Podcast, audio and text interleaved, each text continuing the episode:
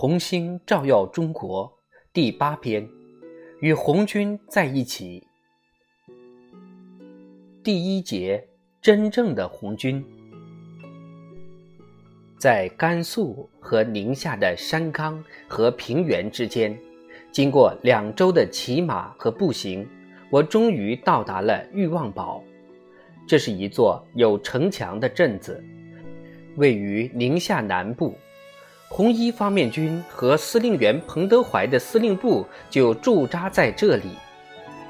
从严格的军事角度来定义，所有的红军都可以被称作非正规军，但对于他们的方面军、独立军、游击队和农民赤卫队，红军自己划分得很清楚。在陕西的首次短暂旅程中。我并没有看到任何红军正规军，因为当时红军主力部队实施行动的地方位于保安以西近二百英里。我本来计划到前线去，但有消息称蒋介石正准备在南线再次发动大规模进攻，这使我考虑谨慎行事，趁现在还能越过战线去写我的报道，早点离开这里。有一天，我向吴亮平表达了这些顾虑。吴亮平就是我在与毛泽东进行正式长谈时担任翻译的那位年轻的苏维埃干部。他听了我的话，惊呆了。你有机会到前线去了，却疑虑该不该接受这个机会，别犯这样的错误。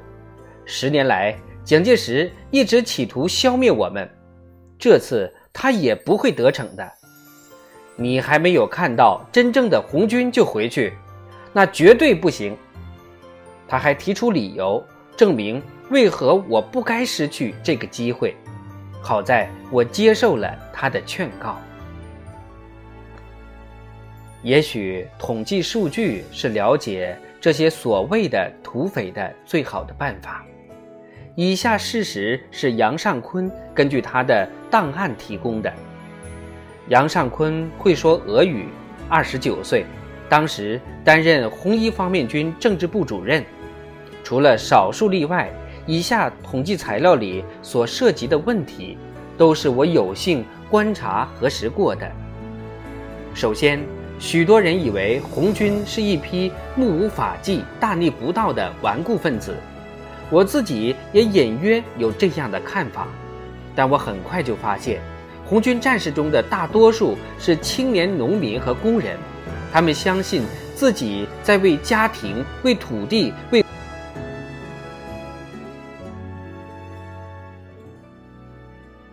国家而奋斗。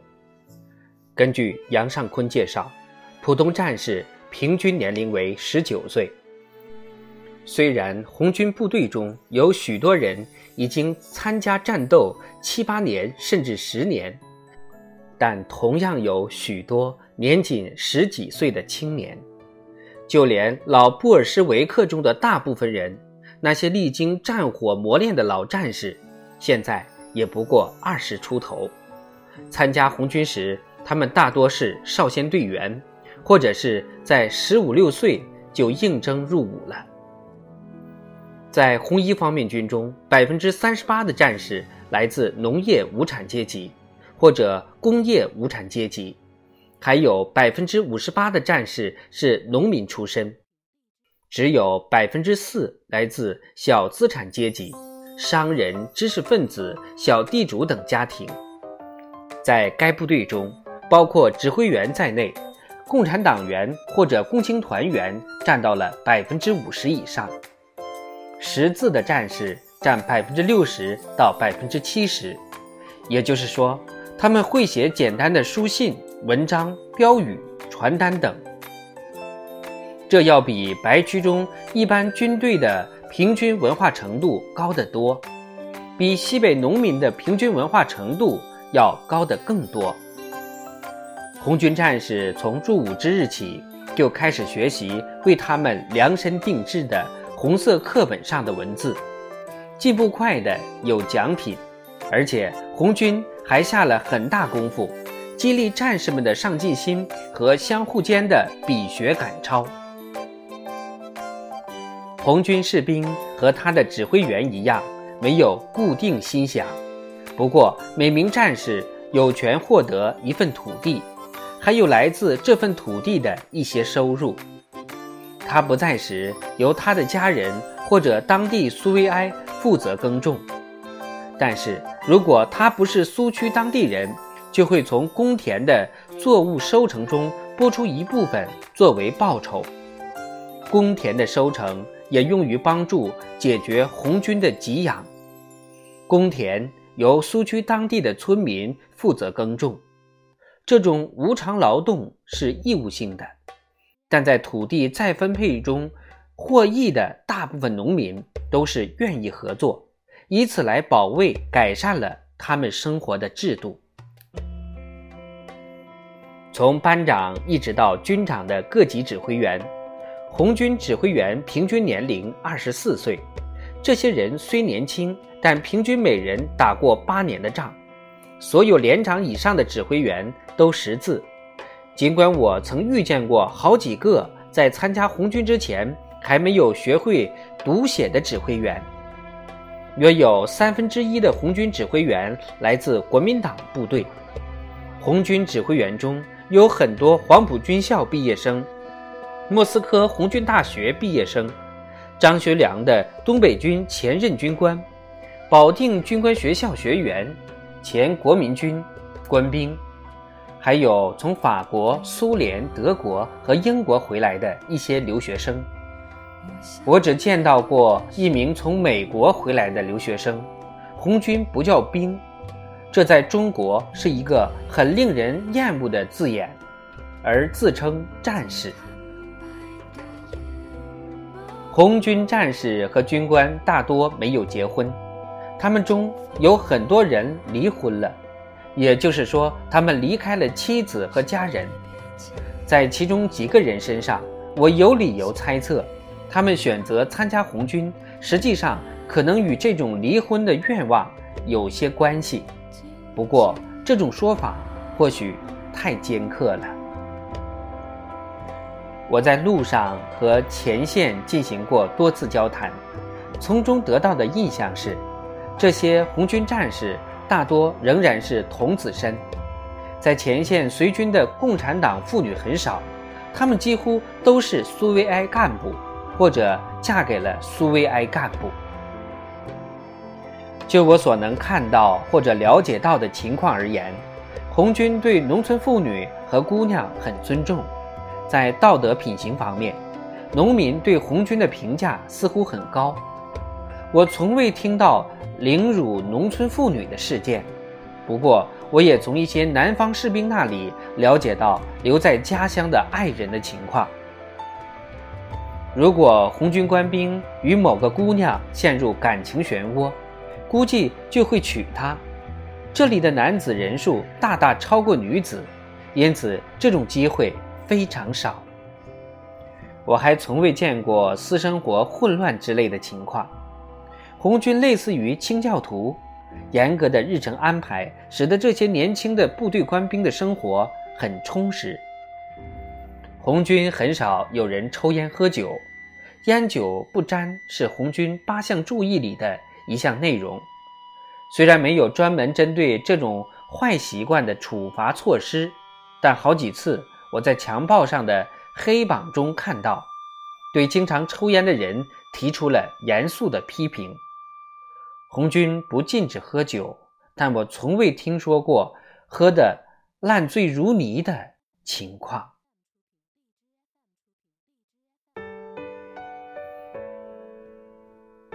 彭德怀司令员原来当过国民党的将军，他对我说：“红军非常年轻，这在很大程度上决定了他能够忍受艰苦，这一点可信度很高。也正因为如此。”缺乏女性陪伴这一问题还没那么严重。彭德怀本人在一九二八年率领国民党部队发动起义，参加红军后，至今还未见过自己的妻子。红军指挥员在战斗中的伤亡率非常高，他们一向与战士战斗在一起，团长以下的指挥员都是如此。约瑟夫·史迪威曾对我说：“仅仅从一件事情上看，就能看出红军在抗击占据极大优势的敌人时的战斗力。这就是红军军官经常说：‘兄弟们，跟我上’，而不是‘兄弟们，给我冲’。”在南京方面发动的第一次和第二次最后围剿行动中，红军军官的伤亡率常高达百分之五十。不过，红军经不住这样的牺牲，所以后来采取的战术，力求在一定程度上减少有经验的指挥员所面临的生命危险。尽管如此，在第五次江西战役中，红军指挥员的平均伤亡率还是在百分之二十三左右。人们在苏区可以看到许多相关的证据，这样的景象屡见不鲜。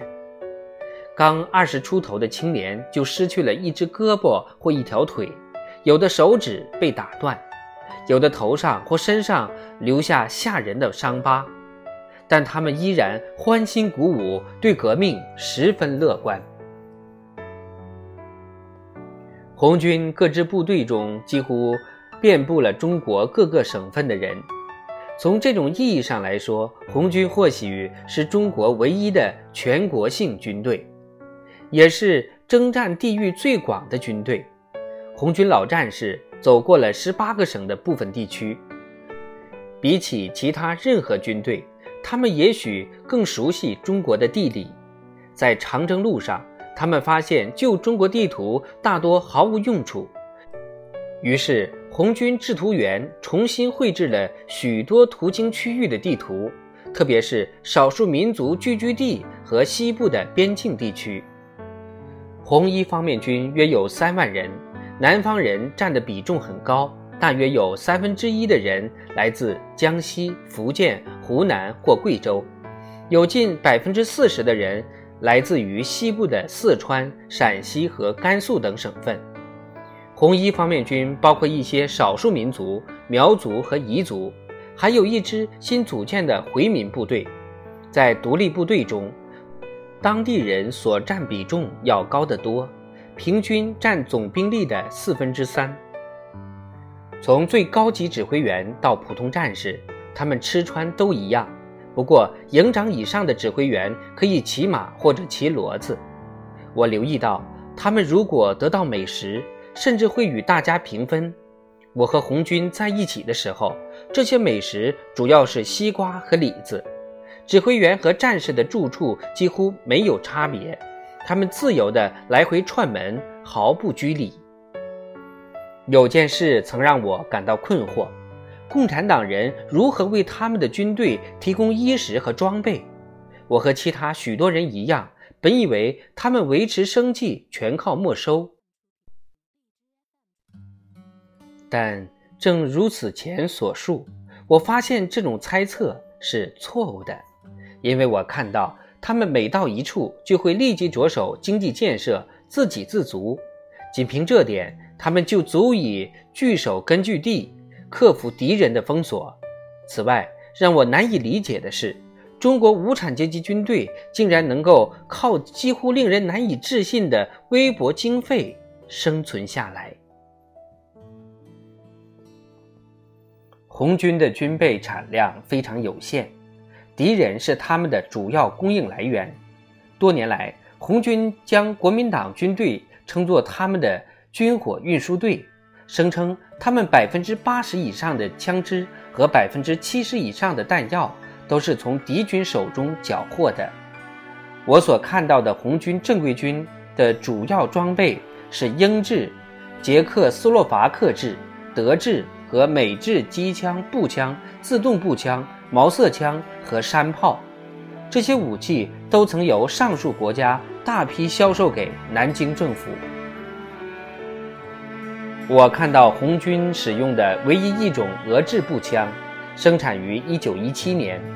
我还亲耳听到几名曾在马鸿逵部队当兵的战士说，这些步枪是从马鸿逵的部队缴获的。当时，在还处于国民党治下的宁夏地区，马鸿逵担任省主席，他从冯玉祥将军那里继承了这些步枪。冯将军曾在1924年统辖过该地区，并从蒙古搞到了一批武器。红军正规部队瞧不上这些老古董，我只在游击队那里才看到过这种步枪。我在苏区的时候，那里客观上不能接触到苏联的武器来源。红军被总兵力将近四十万的各路敌军团团包围，敌军控制着通向蒙古、新疆或者苏联的各条道路。外界总是抨击共产党从苏联那里获得武器。我想，如果上天真的能赐给红军这样一些武器，他们会很乐意接受。不过，只要看一看地图，就会明白，在中国共产党的根据地向北方和西方进一步扩大之前，苏联无法供应任何订货。姑且当苏联有这种意向，但这一点。也很值得怀疑。其次，事实上，共产党党内没有拿着高额薪金巧取豪夺的官员和将领，而在其他的中国军队里，大部分军费都被这样的官员和将领中饱私囊。